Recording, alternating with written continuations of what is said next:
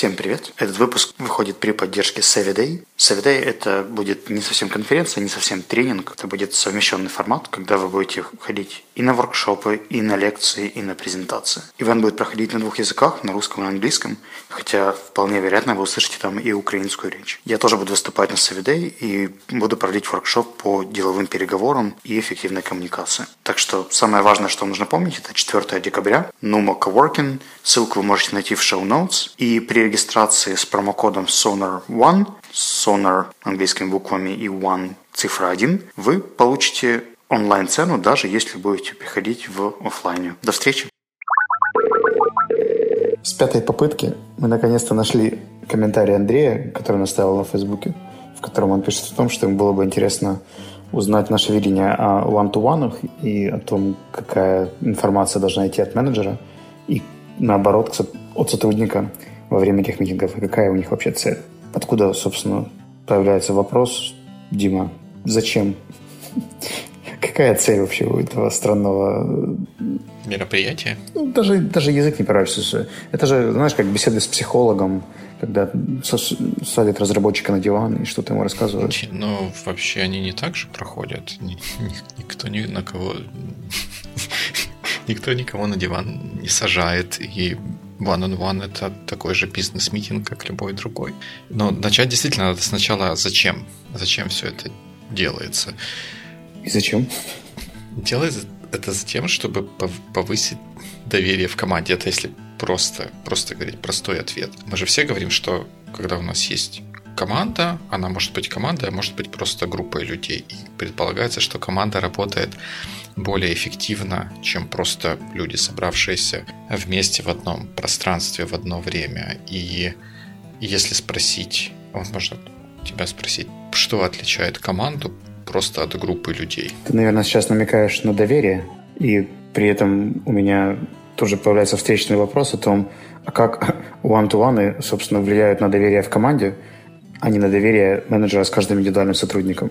Ну, во-первых, менеджер – это часть команды, поэтому доверие должно быть и с менеджером в том числе, но в целом то, что укрепляет и помогает доверию между людьми, это коммуникация. Природа нас так устроила, что нам очень сложно доверять незнакомцам. Отсутствие или недостаточное количество или недостаточное качество коммуникации – это то, что не способствует укреплению или возникновению доверия между людьми. И наоборот, если та коммуникация э, регулярная, содержательная, это то, что может, не, не обязательно, но это то, что может помочь создать доверие, без чего это доверие создать не получается. И One on One как раз решает такую задачу. Он создает, он дает фреймворк для регулярного общения сотрудника со своим менеджером и в лице этого менеджера с компанией, в которой он работает.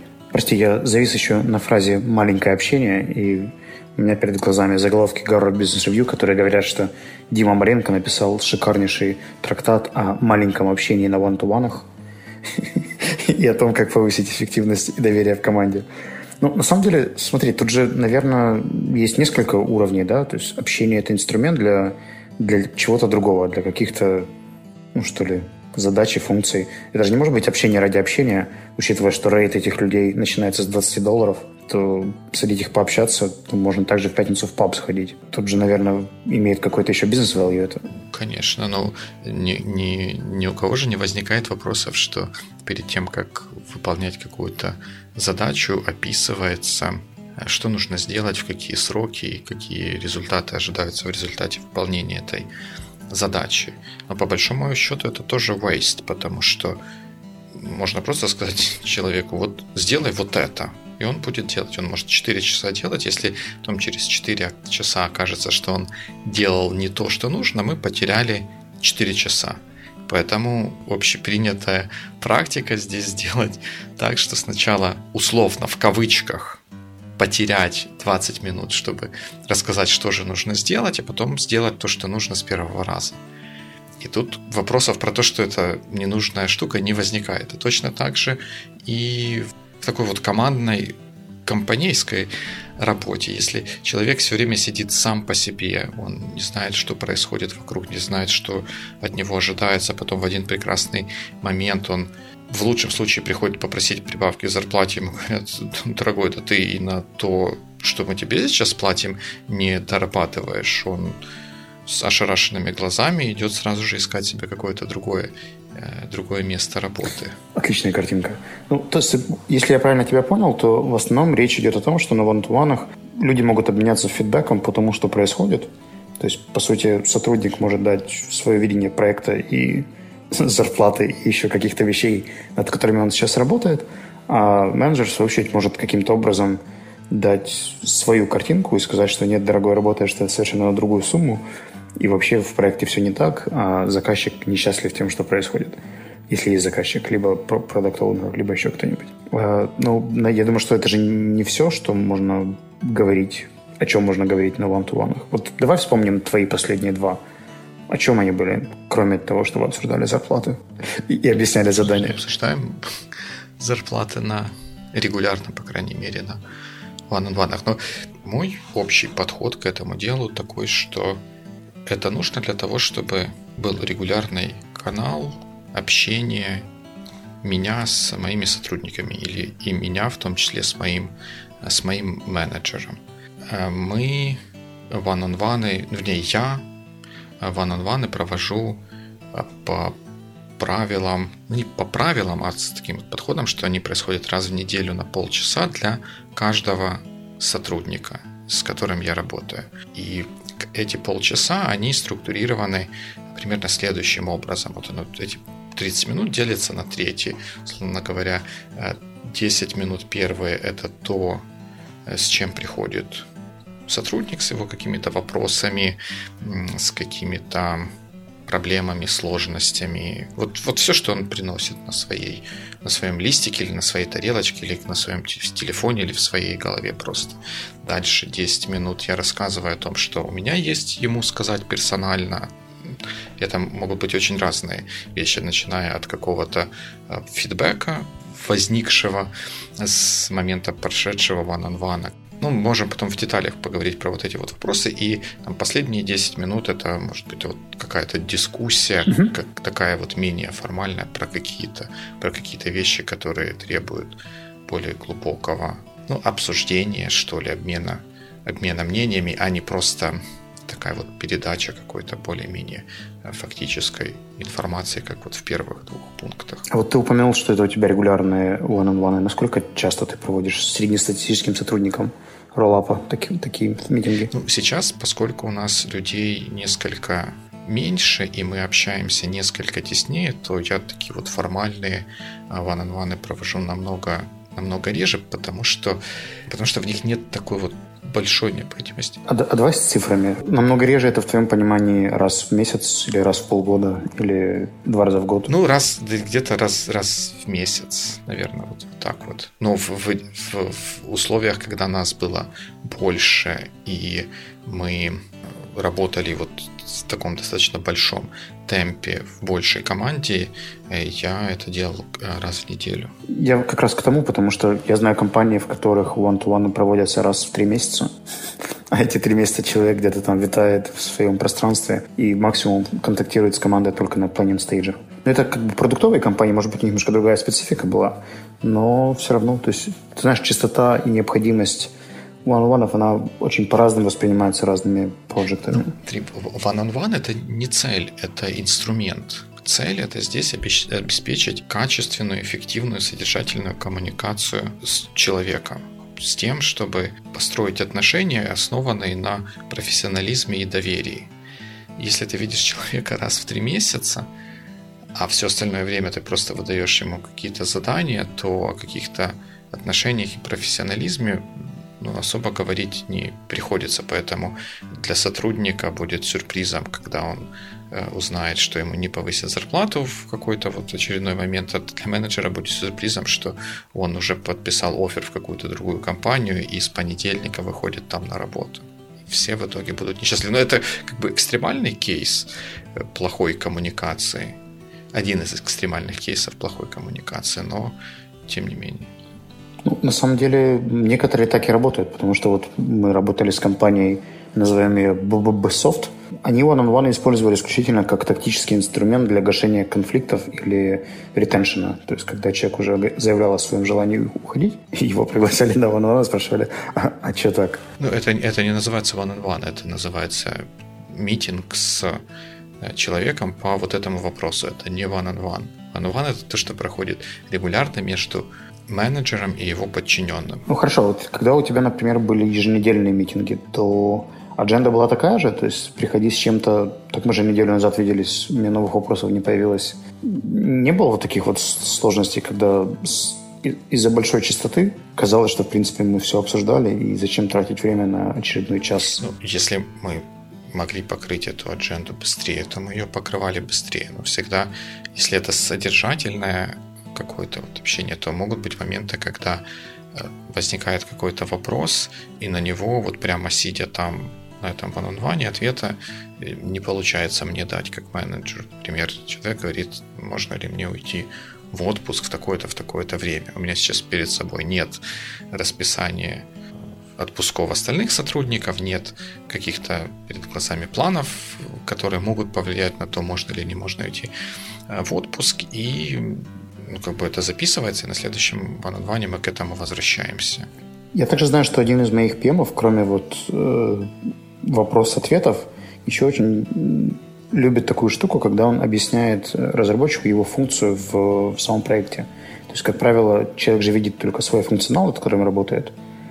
И он ему помогает понять общую логику и как это влияет на результат, на бизнес. Да наверное, хорошая идея. То есть объяснять, объяснять неправильное слово, оно какое-то кого-то ставит выше, кого-то кого-то ниже, но рассказывать о том, что происходит в компании, какой-то контекст для того, э, чем занимается команда, чем занимается этот человек, это э, очень нужное и правильное э, занятие, потому что, может быть, там два часа или назад, или вчера менеджер побывал на совещании, которое, на котором он узнал что-то такое, что повлияет на профессиональную судьбу вот того сотрудника, с которым он сейчас общается. И об этом ему нужно, нужно рассказать. И об этом ему можно, рас...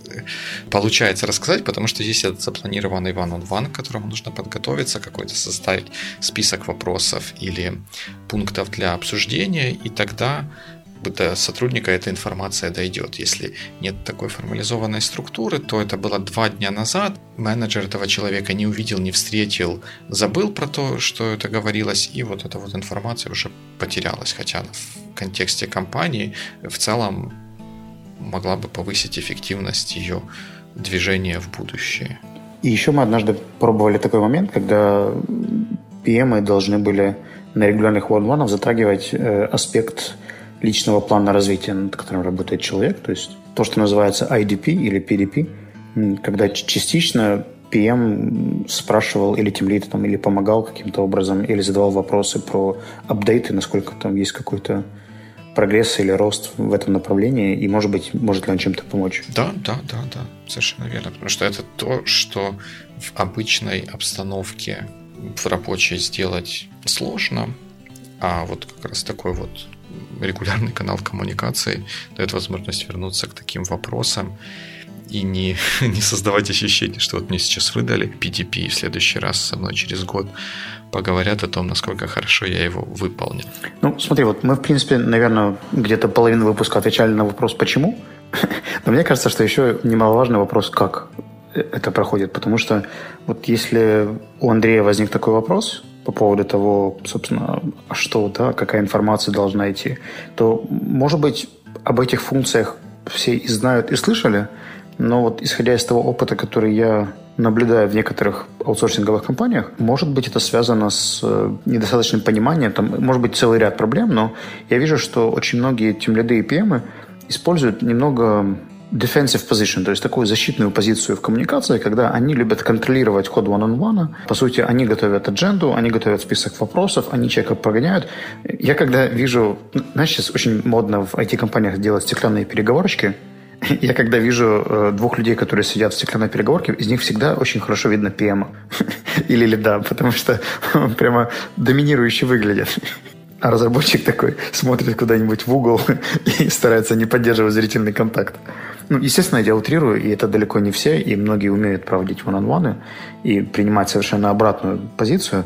Но мне кажется, что вот, знаешь, момент, когда человек абсолютно берет все под свой контроль, он как раз убивает вот этот момент, который ты называл в начале, что человек может прийти и просто поделиться чем-то, с чем он пришел, задать любые вопросы. Он, скорее всего, будет думать, а какие вопросы от меня ожидают, да, или там, как, какие вопросы правильные, но не то, там, что его правда волнует. Может быть, его волнует стул там на, на колесиках, а не какие-то штуки, но он побоится. Угу. Да, да, да, да, да, да. И вот как бы создать ситуацию, в которой он скажет, что ты знаешь, мне все хорошо, но вот каждый раз, когда я сажусь на этот стул, меня прям корежит всего. И я там трачу какое-то время на то, чтобы сфокусироваться и взять себя в руки и начать работать. Создать такой вот уровень взаимоотношений с, с менеджером, вот это одна из, из задач one-on-one, на мой взгляд.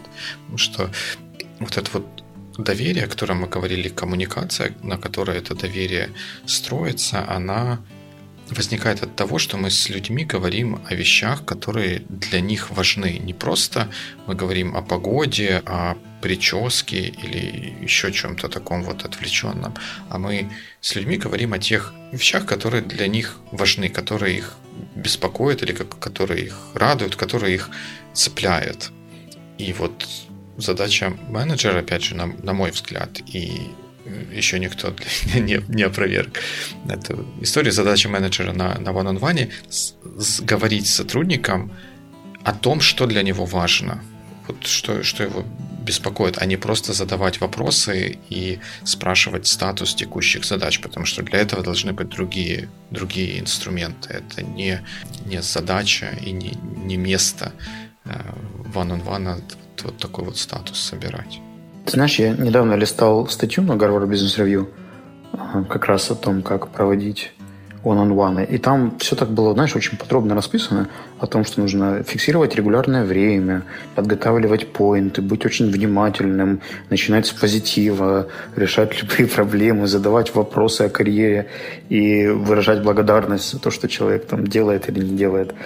И я подумал, насколько это Unreal, да, и отличается от того, что происходит. Плюс, более того, это же какая-то такая, знаешь, идеальная модель, в которой которая только в книжках описана, потому что почему-то самые эффективные one-on-one, на которых я был, они были либо где-то какие-то пешеходные, и мы 30 минут просто гуляя там вдоль э, проспекта могли обсудить намного больше, чем закрываясь в переговорке. И, или же это были там какие-то другие креативные штуки, когда мы куда-нибудь выходили на балкон, да, и там просто болтая о, нужных темах, генерили очень важные нужные вещи для компании. Я говорю про регулярные встречи, но просто про немного необычный формат. И вот, знаешь, у меня такая дилемма. С одной стороны, я сам несколько раз проводил тренинги для некоторых компаний о том, как правильно провоцировать у людей чувство доверия, да, и, и самим чувствовать доверие к тем. То есть как выстроить вот это э, trustful relationship друг с другом. И с другой стороны, людям всегда очень хочется опираться на какой-то темплейт, там, из серии, вот там, начну с комплимента, потом задам вопрос, потом пойду по алгоритму, который очень часто убивает как раз это доверие. И вот здесь дилемма, да, пользоваться каким-то инструментарием, типа статьи на Harvard Business Review, или все-таки импровизировать и смотреть на человека, что если человек музыкант, то берите две гитары и садитесь под входом в компанию. Ну, смотри, по, по, по поводу формата, вот мне несколько моментов из того, о чем ты говорил, бросились в глаза, если так можно сказать. В результате one-on-one, ну, и я, по крайней мере, в том, в том, как я их себе вижу и как я их провожу, я не вижу там особой какой-то бурной генерации идей или еще чего-то для компании. Эти one on это митинг про и для сотрудника, с которым он проводится. Да, там генерируется какое-то количество action айтемов про то, что нужно узнать, есть ли какие-то возможности например, двигаться в карьерном направлении вот в таком-то. Для этого нужно пойти к какому-то, в какой-то другой отдел, там что-то где-то как-то переговорить. Или какие-то другие такие вот вопросы, которые требуют действия на более высоком уровне, чем сотрудник может сам сделать. Ну, имеется в виду на уровне, уровне менеджмента. Но я не ожидаю и не ставлю такую задачу и, и практически так получается в моем подходе генерировать какие-то особые идеи для компании. Если мы идем генерировать идеи для компании, то это вот митинг про генерацию идей для компании, когда мы а, беремся за какую-то проблему и пытаемся ее атаковать с разных сторон, там гуляем, ходим и всякими такими вещами занимаемся. Давай не конкретно вот момент генерации идей, я скорее говорил о том, что люди доверяют не всегда формальным и ограниченным ситуациям, да, то есть как, как то, что мы сейчас описали как one, как регулярный бизнес-митинг, который фиксится в графике и так далее. Это очень часто у людей как раз убивает чувство доверия, да, и не позволяет им расслабиться, потому что когда у тебя что-то забито в календаре, и ты этого ждешь, и не дай бог у тебя еще в компании вокруг этого создается какой-то какая-то аура да, важности, что ты должен к этому готовиться, приходить с бумажечкой с какими-то вопросами и так далее, а у тебя вдруг нет вопросов, и ты уже волнуешься за два часа до этого, какие же вопросы тебе задать. Все, ну там первые, там про то, как one on one, можно, наверное, отдельно и много и долго говорить, но если уже есть какая-то такая практика, и человек боится или у него, он потеет, когда думает о том, что у него нет вопросов, которые нужно обсудить на one on one, то это значит, что либо все настолько хорошо, что у него нет вопросов, и тогда он с, с легкой душой идет на этот митинг, пообщаться с менеджером, узнать от него какую-то, может быть, новую, полезную для себя информацию. Или если он прям так вот уж переживает, то от доверия и достижений в этих целей, которые, в принципе, должны достигаться one-on-one, похоже, что говорить не приходится. А если он нерегулярный, он не запланированный, то как этому механизму можно как механизму этому не, не, не менеджеру, не человеку, а как этому механизму можно доверять, что ты узнаешь э, то, что, что тебе нужно, что ты получишь ответы на свои вопросы. Если вы на прошлой неделе договорились, что менеджер для тебя ответит на такие-то, такие-то, такие-то вопросы, например, про будущую командировку, как там визу получать или еще что-то, как это будет организовано. Э, он должен будет об этом как-то рассказать, но если у нас такой вот хаотический процесс, как можно быть мне спокойным и уверенным, что я эту информацию получу? Хорошо, а давай попробуем это с другой стороны показать. Вот если у тебя есть новый PM, junior PM, назовем его Шон, и он, видимо, ирландец, судя по имени. Если Шон не до конца понимает, как проводить one-on-one, то вот ты, как его руководитель, который решил ему объяснить, да, что это такое. Он понял, зачем, но он еще не понимает, как. Вот как создать вот это отношение трепетное к э, разработчику, чтобы он чувствовал себя расслабленным, доверие, чувствовал доверие и понимал, что это вокруг него, а не вокруг интересов компании или ПМа. Я даже не знаю, где начать. Смотри, вот этот Шон, он вообще откуда взялся? Он с улицы пришел? Ну, давай скажем, что он имеет не IT какой-то project management э, опыт, но он скорее был таким, знаешь, тем лидом группы продажников или еще каких-нибудь там инженеров, еще кого-то. Его задача была в основном черлидером быть и мониторить результаты, но никак не выстраивать отношения с коллегами. Тут мы снова вернемся к тому моему поинту, что если он такой вот прям, прям junior PM, он будет заместителем какого-то нормального PM. Ему самому сразу э, каких-то людей не, да, не дадут. Ну, давай вот скажем, что нормальный PM это ты сейчас. Я понимаю, что это немного в кредит. Ну, тогда он, он, он будет моим direct report, и я буду с ним проводить one-on-one. И он будет видеть, как они проходят. И потом, когда ему будет доверено руководство какой-то, может быть, небольшой группой, так что у него будут его direct reports.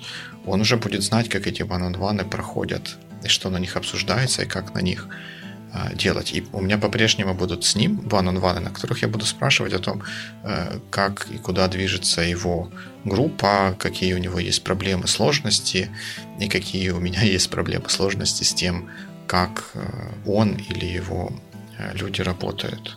Я тут же предполагаю, что он, скорее всего, увидит только форму, а форма – это поговорить о том, что хочет человек, поговорить о том, что хочет ПМ, и провести какую-то дискуссию на общие темы. Но вызывать э, и в себе чувство доверия к сотрудникам, и у сотрудников доверие к себе, правда интересоваться чем-то и, может быть, рассказывать нужные истории или в какой-то момент не задавать вопрос, а послушать. Э, это те вещи, которые очень сложно передать или объяснить, а уж тем более, чтобы это стало навыком, да, и приходило в нужный момент в нужном количестве. Вот как этому обучить? Ну, на, на практике показывать, как это работает. Вот я же говорю, у него будут ван со мной. И там вот если чуть-чуть еще вернуться к тому, о чем ты говорил, про трепетное отношение к разработчикам, это такая тоже странная конструкция. К разработчикам не должно быть трепетного отношения, к ним должно быть профессиональное отношение. И такое же профессиональное отношение мы должны получать в ответ у нас, как у компании, у меня, как у менеджера, нет задачи задавать спылинки с разработчиком. Мне нужно сделать все для того, чтобы они показывали все, на что они способны с точки зрения вот, вот креатива и достигали того результата, который, который нужен компании. Вот сейчас ты уже говоришь как настоящий аутсорс менеджер. Подожди, это без разницы, аутсорс, не аутсорс менеджер, это любой менеджер. Как, как это связано с доверием? Правильное доверие здесь в том состоит, что человек знает, что от него ожидается, как его измеряют, как то, что он делал за последнее время, помогало компании, что, что было не так или что можно было сделать, сделать лучше. И он получает такую информацию, он знает, куда ему нужно двигаться, он знает, куда движется компания, и он спокоен и прикладывает усилия для того, чтобы двигаться вот в этом, в этом направлении. Хорошо, давай теперь предположим, что, к сожалению, ну, понимаешь, если такие вопросы возникают у тех, кто нас слушает, то, возможно, не все всегда работает именно таким образом. И something may go wrong. И я, как минимум, несколько знаю ситуаций, в которых тем лиды они, в принципе, самые имеют технический бэкграунд, да, но в коммуникациях бывает не всегда быстро учатся. У них есть потенциал, они хотят, они даже пытаются, да, они очень много для этого делают, но вот пойти и доверительно пообщаться с человеком, рассказать ему о своих ожиданиях и узнать его ожидания, бывает не всегда так просто и как бы не обладая определенным инструментарием или не наработав его где-то заранее, это будет большая проблема. И, к сожалению, далеко не каждая компания дает вот так, такому тем лиду возможность походить с кем-то еще на one-on-one. Он, скорее всего, он иногда даже нанимается прямо в компанию, уже в существующую команду, и, и ему говорят, ну все, давай, выстраивай доверительные отношения. Ему даже HR подсказывают, что нужно для этого проводить one-on-one, но это же новые люди, да, новая компания, и мы знаем, что это долгий процесс. Ну, да. Ну, у этого Тим э, лида нового, у него есть свой, свой менеджер, который с ним проводит one on one. И я здесь не про то, что он на этих one on будет учиться, а про то, что ему будут рассказывать о том, какие у него есть цели на первые три месяца. Вот есть даже замечательная книжка The First 90 Days. Правда, она про более топ-менеджера. Вот что нужно сделать в первые 90 дней, когда ты получаешь новую команду или новый кусок компании, с которым ты работаешь. Точно так же и у этого нового эм, сотрудника, ну, который Team Lead, у него есть задачи, перед, которые перед ним ставит его менеджмент, что ему нужно разобраться с техническими аспектами работы системы, выстроить отношения с теми сотрудниками, э, которые попали к нему в команду или к которым он попал э, в команду. И вот эти вот цели для него определяются менеджмент, э, его менеджером, и э, они это обсуждают в том числе и на своих вот ван-он-ванах. И ну, я был такого сотрудника каждый, каждую неделю спрашивал, как, как проходят твои ван-он-ваны, с кем, с кем ты уже пообщался, какие сложности были, с кем было общаться сложнее, с кем, с кем не сложнее, ну, и как бы помогать ему, направлять его в, в, вот в этой, в этой коммуникации так, чтобы получилось в конце концов то, что, то, что нужно. Ну, а бывают ситуации, когда, например, тебе нужно не просто помочь, да, а есть какой-то негативный фидбэк, который тебе нужно дать. И здорово, если ты работаешь с адекватным разработчиком, который способен его принять, выслушать и каким-то образом на него дальше ну, договориться о модели, да, как, как улучшать или как, как это сделать лучше. Но бывает же ситуация, когда человек не понимает или не слышит, или, может быть, не согласен да, с тем фидбэком, который ты ему даешь. Ты произносишь человеку какую-то критику или какой-то комментарий.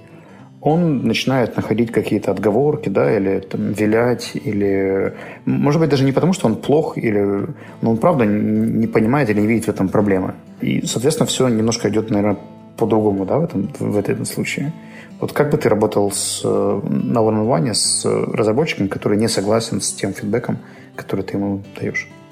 ты очень четко аргументировал, подготовился, то есть ты ему дал там все выкладки, даже собрал там, может быть, мнение коллег, если это было необходимо.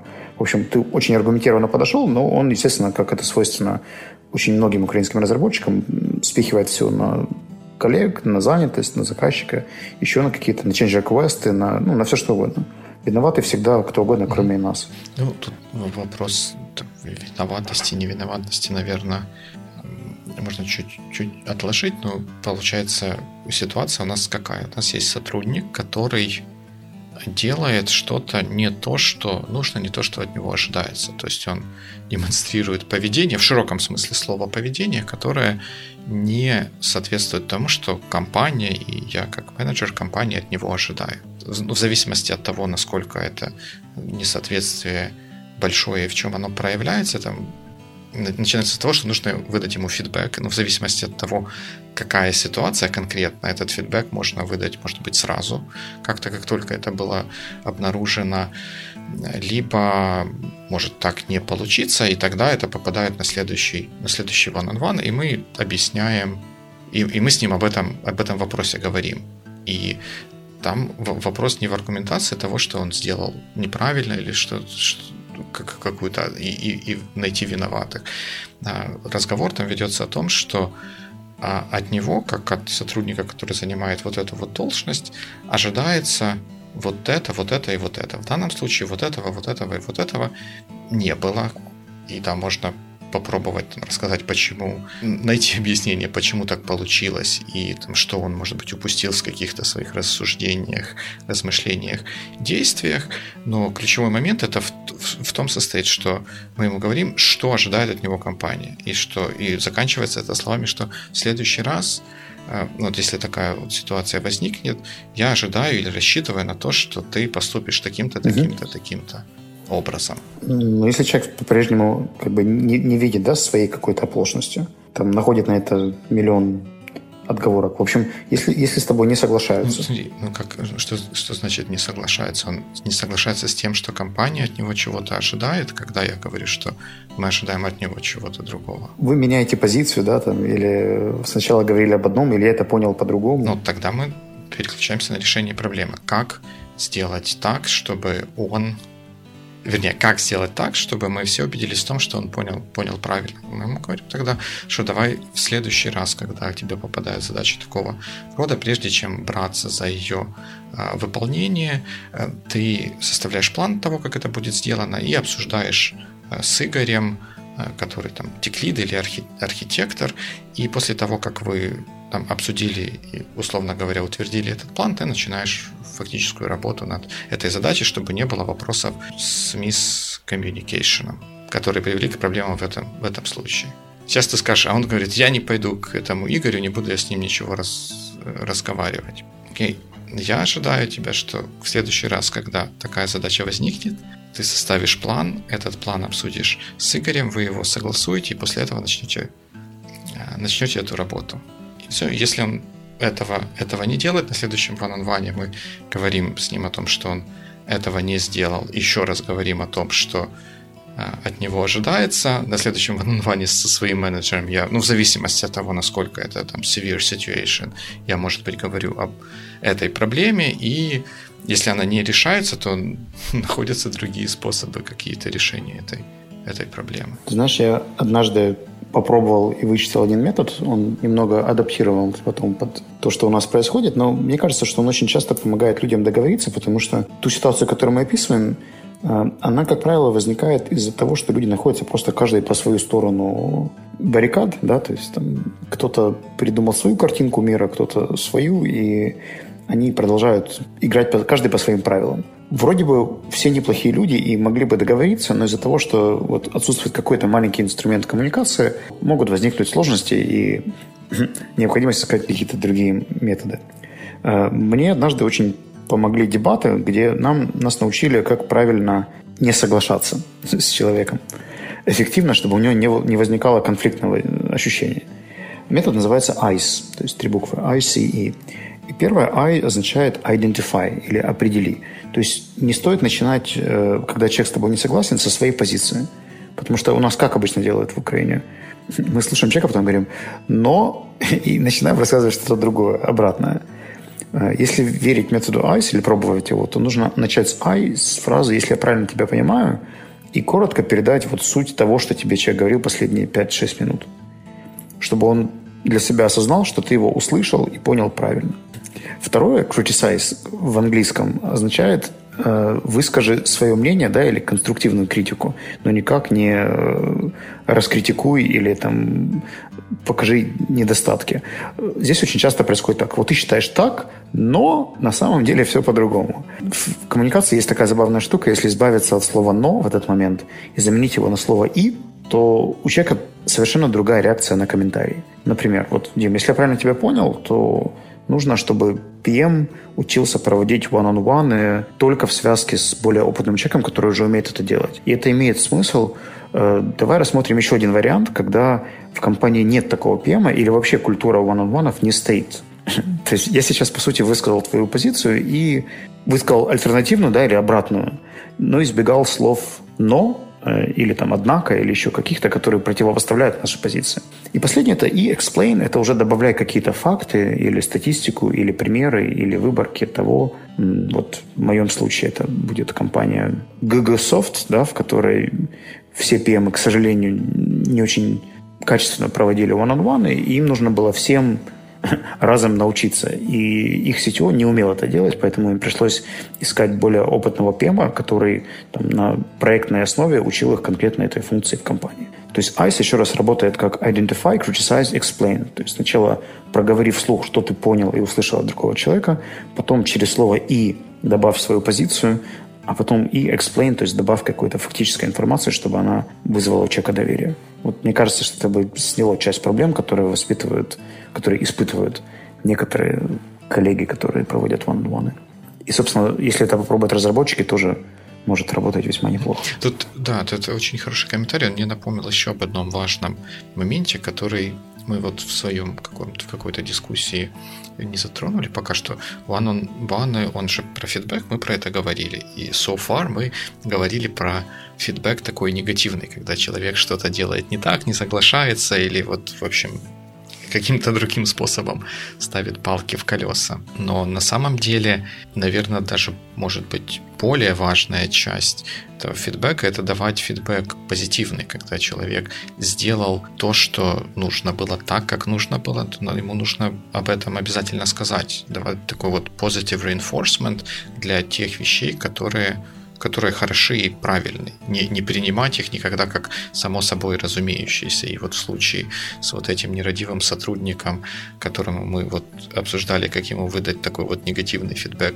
который, с которым он не согласен, если он все-таки его воспримет и сделает так, как было было попрошено его сделать, то на следующем ван обязательно ему нужно об этом сказать, что очень здорово, что ты пошел к Игорю, что вы это обсудили, видишь, это помогло избежать каких-то недоразумений в будущем. Давай эту схему продолжим, потому что она, она работает. То есть давайте такой вот позитивный, обязательно позитив фидбэк. И это, кстати, одна из рекомендаций по началу внедрения one-on-one, когда вот ты как менеджер начинаешь, хочешь внедрить это со своими людьми, со своей командой на первых там, если они не еженедельные, то, наверное, где-то трех, может быть, четырех ван-он-ванах не выдавать э, такой вот существенно негативный фидбэк, а просто сначала выработать привычку, что ли, или готовность, или принятие вот такой вот регулярной коммуникации, какое-то доверие к этому механизму, что там не просто на 30 минут пришли посидеть возле стенки, руки, руки на коленках, а что там обсуждаются какие-то действительно важные э, вопросы, и потом уже плавно туда внедрить обсуждение, ну, как бы уже полноценно, без, без ограничений и взглядов на какую-то тонкую душевную организацию сотрудников. А давай тогда сразу к вопросу о внедрении. Если бы, например, ты объяснял людям, как стартовать, вот самые первые вещи, потому что очень часто я знаю, что сложно начать, да, вот когда вы приходите вдвоем, садитесь в комнату, есть какой-то awkward silence, да, или непонятно, как, как это все будет начинать, с чего, с чего начинать сам one on one, чтобы это было комфортно. Хороший, хороший вопрос. Можно разослать директивы, что все сейчас получите митинг-реквесты на такие митинги, которые будут проходить по таким, по таким правилам. Наверное, можно и так э, попробовать, но как, как мы уже неоднократно, по-моему, обсуждали, на всякое новое, всякие такие вот новшества будет возникать какой-то pushback. И, возможно, такой вариант не, не, не самый лучший. В зависимости от размера команды уже существующих каких-то отношений, э, можно попробовать это делать или начать внедрять как-то по поочередно, что ли. Сначала с теми людьми, с которыми ты общаешься на наиболее, наиболее часто. Например, если я project менеджер, то есть team, team lead, с которым мы и так часто общаемся, но который как бы мой такой вот подчиненный, то можно начать с ним. Сделать, может быть, первый такой горилла, партизанский такой вот митинг, который как бы ты знаешь, что он one-on-one, -on -one, но ему об этом не говорить. Просто как бы какой-то такой вот регулярный митинг, потом обсудить какие-то вопросы, вот предположительно такого же типа, как обсуждается на One on One, и сказать, а давай, давай сделаем такие встречи регулярными, как ты думаешь, вот там через неделю, во вторник, вот в те же самые 4 часа получится там, поговорить, чтобы обсудить фоллоуапы к тому, что мы сейчас обсуждали. Это может быть так, такой, такой способ. А может быть и такой чуть более ну, формальный, хотя в зависимости от команды он может не, не сработать. Ты знаешь, у меня есть ощущение, что мы уже с тобой в который раз ходим вокруг да около одной темы по поводу профессионализма и функций ПМа в компании. Мне кажется, что это в перспективе может стать вообще очень интересной отдельной темой, потому что, видишь, мы даже эту тему one-on-one все равно сводим к тому, как насколько, в общем-то, достаточно понятный простой механизм – может либо очень эффективно помогать, либо очень мешать, в зависимости от качества его исполнения. Мне кажется, еще одна из сложностей с внедрением вот в компаниях таких вот аутсорсинговых это то, что это время, да, и это время, которое или effort, который нацелен внутрь нашей компании. Он помогает, наверное, клиенту, но так как бы косвенно. Он не помогает конкретно его каким-то проектам что нам нужно иметь хорошие отношения с нашими сотрудниками. Им-то там за океаном ну, не, нельзя сказать, что совсем все равно, но как бы у них намного меньше атачмента и меньше каких-то проблем будет, если у нас кто-то из, у кого-то из сотрудников случится брейкдаун, и он на две недели скажет, все, я ухожу от вас в отпуск, не звоните, не пишите мне, вернусь через две недели, если вы будете еще хотеть меня видеть. То это не, не будет проблемой, клиент это будет нашей проблемой, поэтому мы заинтересованы в том, чтобы наши менеджеры имели хорошие, не хорошие отношения, а профессиональные, доверительные доверительные отношения э, с сотрудниками, чтобы такую ситуацию можно было идентифицировать как можно раньше и как каким-то менее болезненным способом ее и решать. В этом, да, есть, есть э, сложность, как с одной стороны, от сотрудника будут хотеть, чтобы он репортил billable hours, а с другой стороны, вот этот вот one-on-one, -on -one, он как бы не относится к billable hours. Я не знаю, как, какие компании это решают. И хотя в софтсерве мы как делали, это безотносительно one on one, мы все, все равно в бюджет проектов закладывали время, которое называлось там чего-то там и митинг, уже не помню что-то. Ну, говорили, что у нас вот такая команда, ей нужно будет собираться обсуждать что-то связанное с проектами, поэтому мы в бюджет проекта закладываем еще и такое время. Ну, если это э, строилось через Estimate и тому подобные, тому подобные вещи. Угу. Ну, это в случае, если вы можете это продать, да, потому что... Ну, да, если можете это продать. Окей, ну, я надеюсь, мы хотя бы как-то приблизились к тем вопросам, которые задал Андрей. Ну, если вдруг будут уточнения, то мы еще можем к этому вернуться если получим об этом комментарий на Фейсбуке Ринус номер one. Да, да, да, да, да. И мы обязательно включим в шоу-ноут ссылку на ту статью, о которой ты говорил. Она правильная. Я ее не читал, потому что ты не включил ее в наше шоу ноутс внутренние. Но потому что ты говорил, она очень, очень правильная.